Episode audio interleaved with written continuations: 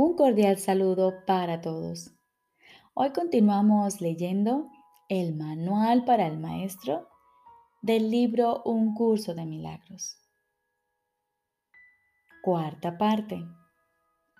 ¿Cuáles son las características de los maestros de Dios? Jesús nos dice, las características superficiales de los maestros de Dios no son en modo alguno similares. Si se les mira con los ojos del cuerpo, se observa que no hay parecido entre ellos, que vienen de ambientes totalmente distintos, que sus experiencias acerca del mundo varían enormemente y que sus personalidades externas son muy diversas. Durante las primeras etapas del desempeño de su función como maestro de Dios, no han adquirido todavía las profundas características que los establecerán como lo que son. Dios concede dones especiales a sus maestros porque tienen un papel especial que desempeñar en su plan para la expiación. El que sean especiales es, por supuesto, una condición estrictamente temporal establecida en el tiempo a fin de que les lleve más allá de él. Estos dones especiales, nacidos de la relación santa hacia la que se encamina la situación de aprendizaje-enseñanza, se convierten en algo característico de todos los maestros de Dios que han progresado en su aprendizaje. Desde este punto de vista, todos son iguales. Cualquier diferencia entre los hijos de Dios es siempre temporal. Puede afirmarse, no obstante, que en el tiempo los maestros de Dios más avanzados poseen las siguientes características. Primera característica. Confianza. He aquí la base sobre la que descansa su capacidad para llevar a cabo su función. La percepción es el resultado de lo que se ha aprendido. De hecho, la percepción es lo que se ha aprendido, ya que causa y efecto nunca se encuentran separados. Los maestros de Dios tienen confianza en el mundo porque han aprendido que no está regido por las leyes que el mundo inventó. Está regido por un poder que se encuentra en ellos, pero que no es de ellos. Este poder es el que mantiene todas las cosas a salvo. Mediante este poder, los maestros de Dios contemplan un mundo perdonado. Una vez que hemos experimentado ese poder, es imposible volver a confiar en nuestra insignificante fuerza propia. ¿Quién trataría de volar con las minúsculas alas de un gorrión cuando se le ha dado el formidable poder de un águila? ¿Y quién pondría su fe en las miserables ofrendas del ego cuando los dones de Dios se encuentran desplegados ante él? ¿Qué induce a los maestros de Dios a efectuar ese cambio?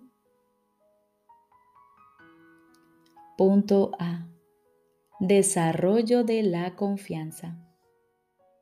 En primer lugar, tienen que pasar por lo que podría calificarse como un periodo de deshacimiento. Ello no tiene por qué ser doloroso, aunque normalmente lo es. Durante ese periodo parece como si nos estuviesen quitando las cosas y raramente se comprende en un principio que estamos simplemente reconociendo su falta de valor. ¿De qué otro modo se iba a poder recibir lo que no tiene valor, a no ser que el perceptor estuviese en una posición desde la que no puede sino ver las cosas de otra manera? Aún no ha llegado al punto en el que puede efectuar el cambio interno totalmente. Por ello, el plan a veces requiere que se efectúen cambios en lo que parecen ser las circunstancias externas. Estos cambios son siempre beneficiosos. Una vez que el Maestro de Dios ha aprendido esto, pasa a la segunda fase. Ahora el Maestro de Dios tiene que pasar por un periodo de selección. Este periodo es siempre bastante difícil, pues al haber aprendido que los cambios que se producen en su vida son siempre beneficiosos, tiene entonces que tomar todas sus decisiones sobre la base de si contribuyen a que el beneficio sea mayor o menor. Descubrirá que muchas cosas, si no la mayoría de las que antes valoraba, tan solo obstruyen su capacidad para transferir lo que ha aprendido a nuevas situaciones que se le presentan. Puesto que ha valorado lo que en verdad no vale nada, no generalizará la elección por temor a lo que cree pueda perder o deba sacrificar. Se necesita haber aprendido mucho para poder llegar a entender que todas las cosas, acontecimientos, encuentros y circunstancias son provechosos. Solo en la medida en que son provechosos deberá concedérseles algún grado de realidad en este mundo de ilusiones. La palabra valor, entre comillas, no puede aplicarse a nada más. La tercera fase por la que el Maestro de Dios tiene que pasar podría llamarse un periodo de renuncia. Si se interpreta esto como una renuncia a lo que es deseable, se generará un enorme conflicto. Son pocos los maestros de Dios que se escapan completamente de esta zozobra. No tiene ningún sentido, no obstante, separar lo que tiene valor de lo que no lo tiene, a menos que se dé el paso que sigue naturalmente. Por lo tanto, el periodo de transición tiende a ser un periodo en el que el Maestro de Dios se siente obligado a sacrificar sus propios intereses en aras de la verdad Todavía no se ha dado cuenta de cuán absolutamente imposible sería una exigencia así. Esto solo lo puede aprender a medida que renuncia realmente a lo que no tiene valor. Mediante esta renuncia, aprende que donde esperaba aflicción, encuentra en su lugar una feliz despreocupación. Donde pensaba que se le pedía algo, se encuentra agraciado con un regalo. Ahora llega un periodo de asentamiento. Es este un periodo de reposo en el que el Maestro de Dios descansa razonablemente en paz por un tiempo. Ahora consolida su aprendizaje. Ahora comienza a ver el valor de transferir lo que ha aprendido de unas situaciones a otras. El potencial de lo que ha aprendido es literalmente asombroso. Y el Maestro de Dios ha llegado a un punto en su progreso desde el que puede ver que en dicho aprendizaje radica su escape. Renuncia a lo que no quieres y quédate con lo que sí quieres. Qué simple es lo obvio y qué fácil el Maestro de Dios necesita este periodo de respiro. Todavía no ha llegado tan lejos como cree, mas cuando esté listo para seguir adelante, marcharán a su lado compañeros poderosos. Ahora descansa por un rato y los convoca antes de proseguir. A partir de ahí, ya no seguirá adelante solo. La fase, la siguiente fase es ciertamente un periodo de inestabilidad. El Maestro de Dios debe entender ahora que en realidad no sabía distinguir entre lo que tiene valor y lo que no lo tiene. Lo único que ha aprendido hasta ahora es que no desea lo que no tiene valor y que sí desea lo que lo tiene. Su propio proceso de selección, no obstante, no le sirvió para enseñarle la diferencia. La idea de sacrificio, tan fundamental en su sistema de pensamiento, imposibilitó el que pudiese discernir. Pensó que había aprendido a estar dispuesto, pero ahora se da cuenta de que no sabe para qué sirve estar dispuesto. Ahora tiene que alcanzar un estado que puede permanecer fuera de su alcance por mucho tiempo, por mucho, mucho tiempo. Tiene que aprender a dejar de lado todo juicio y a preguntarse en toda circunstancia qué es lo que realmente quiere. De no ser porque cada uno de los pasos en esta dirección está tan fuertemente reforzado, cuán difícil sería darlos. Finalmente, llega un periodo de logros. Ahora es cuando se consolida su aprendizaje. Lo que antes se consideraban simples sombras se han convertido ahora en ganancias substanciales con las que puede contar en cualquier emergencia, así como también en los periodos de calma. En efecto, el resultado de esas ganancias no es otro que la tranquilidad, el fruto de un aprendizaje honesto, de un pensamiento congruente y de una transferencia plena. Esta es la fase de la verdadera paz, pues aquí se refleja plenamente el estado celestial. A partir de ahí el camino al cielo está libre y despejado y no presenta ninguna dificultad. En realidad ya está aquí. ¿Quién iba a querer ir a ninguna otra parte si ya goza de absoluta paz? ¿Y quién querría cambiar su tranquilidad por algo más deseable? ¿Qué podría ser más deseable?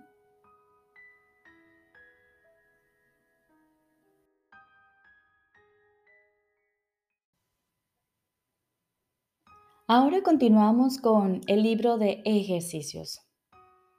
Cuarto tema especial.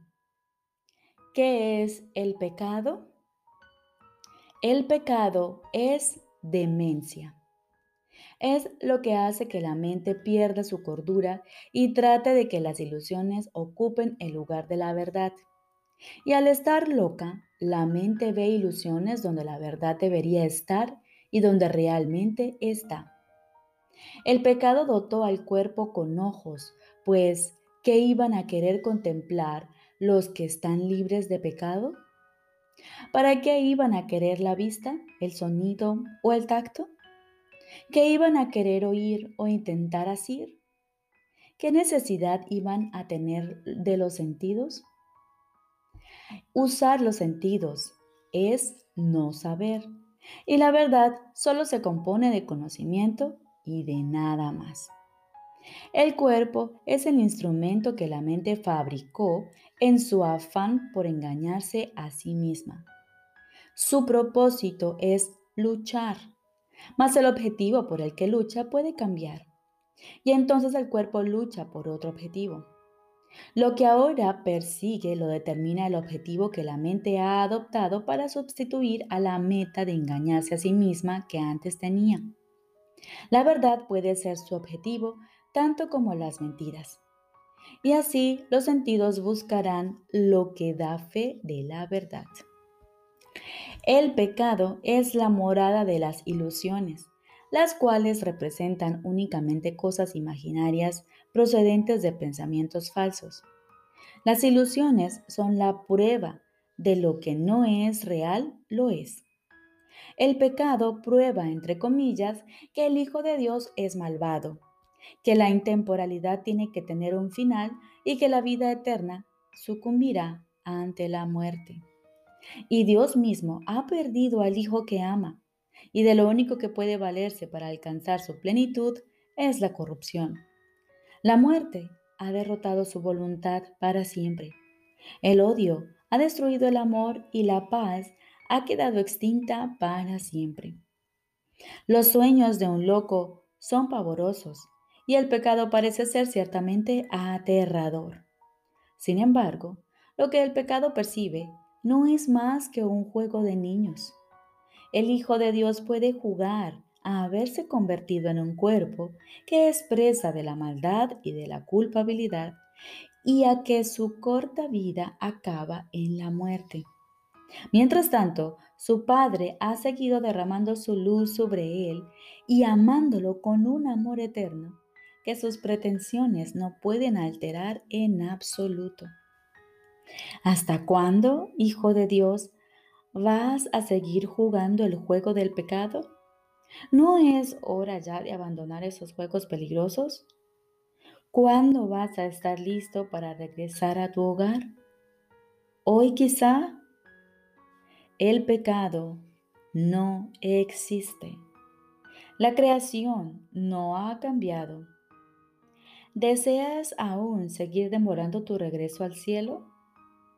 ¿Hasta cuándo, Santo Hijo de Dios, vas a seguir demorándote? ¿Hasta cuándo?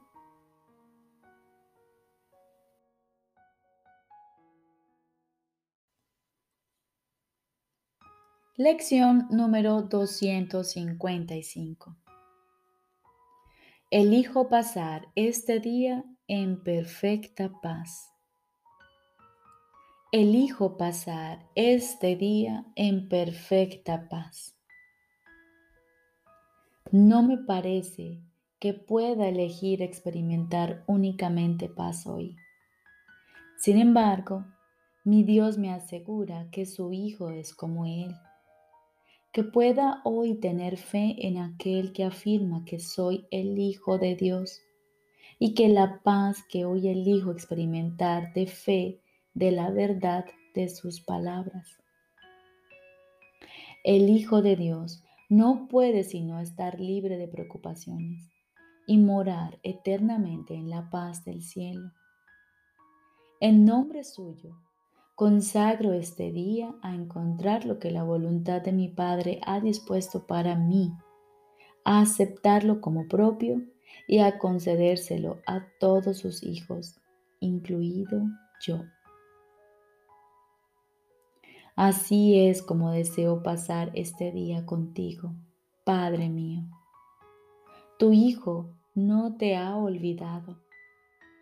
La paz que le otorgaste sigue estando en su mente y es ahí donde elijo pasar este día. Y ahora aguardamos nuevamente en silencio.